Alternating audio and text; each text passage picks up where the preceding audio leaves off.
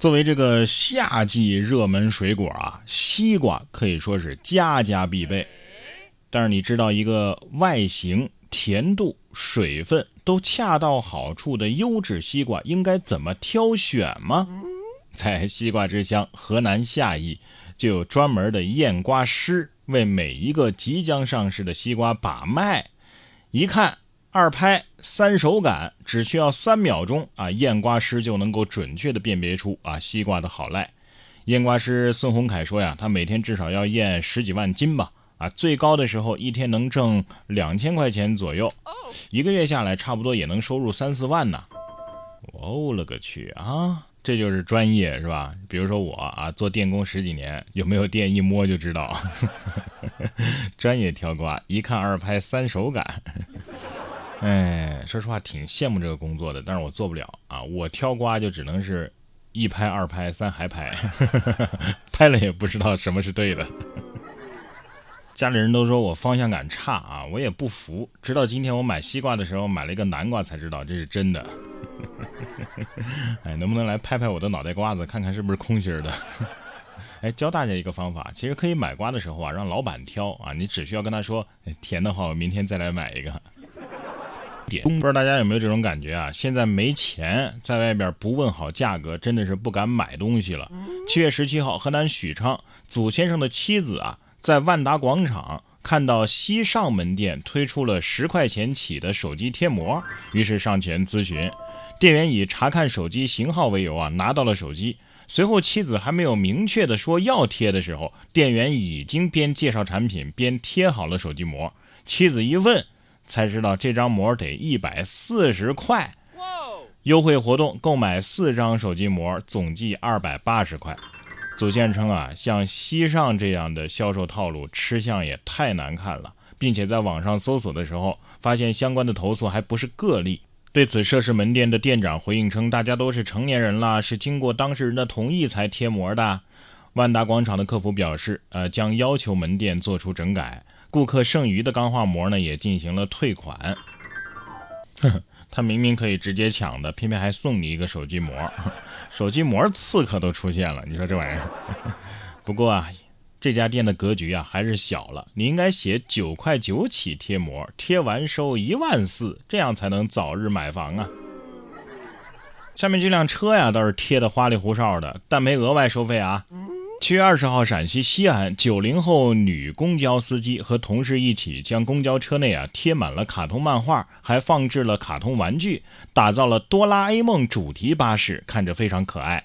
詹女士表示啊，她从小就比较喜欢哆啦 A 梦，就跟对班的同事啊一起坐了这个哆啦 A 梦主题车厢，很受乘客们的欢迎。这车开着开着就要飞起来了吧？啊，这车顶是不是有哆啦 A 梦的飞行器啊？我觉得应该联系一下公交公司啊，直接呢出一个主题系列，全车都涂鸦成皮卡丘啊、顽皮豹啊、哆啦 A 梦啊、冰墩墩啊什么的。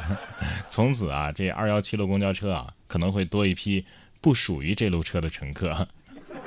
除了公交车上，公交站台有时候也会出现一些可可爱爱的东西。近日，广东的深圳南山区的一个公交站台附近就出现了一只长相奇特的大鸟，跟在路人的身后。路人呢就报了警，随后附近的动物园啊立即派出了一名工作人员来到现场，将出逃的大鸟给抓获。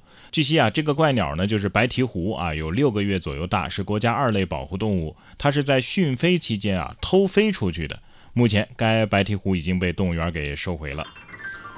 鹈鹕心想：“爷的饲料你必须制备，咱的道路不容你智慧。”神奇动物在哪里？成为保护动物是有原因的。这幸亏是发现的早啊！这可是广东啊。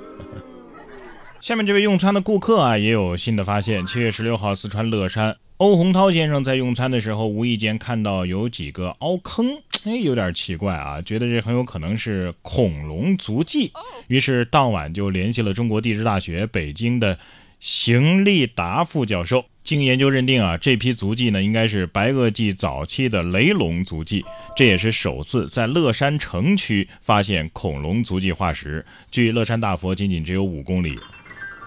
餐厅老板心想。这挺好啊！我马上推出恐龙蛋套餐。恐龙心想：一亿多年前，我也是在这儿跟你们一样吃饭来着。我看了这几个坑啊，你让我来看的话，我只会觉得是个小水洼。这欧先生确实是不简单啊！你看人家吃个饭都能有重大发现，我吃饭就是为了填饱肚子呀。这就是科学和知识的力量啊！近日，中国科学院的物理所研究员曹泽贤也开直播讲物理了，现场交九十六点八万网友用星际轨道判定渣男。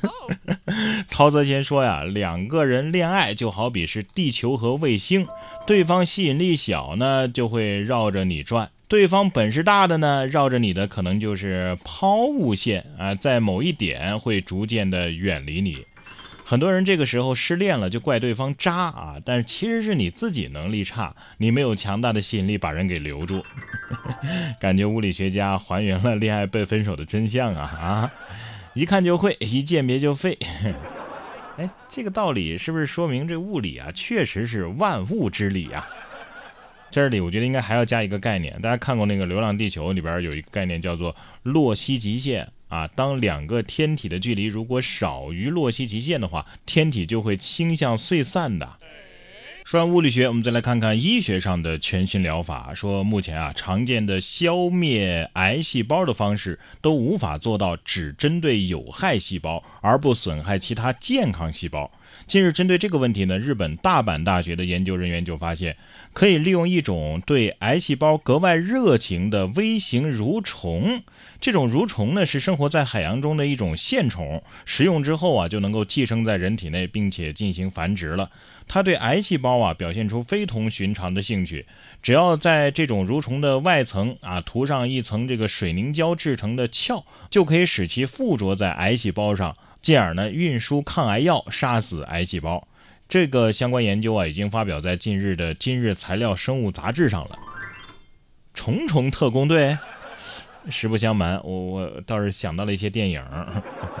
哎，你说我现在关注到这些养生知识，是不是说明我老了呀？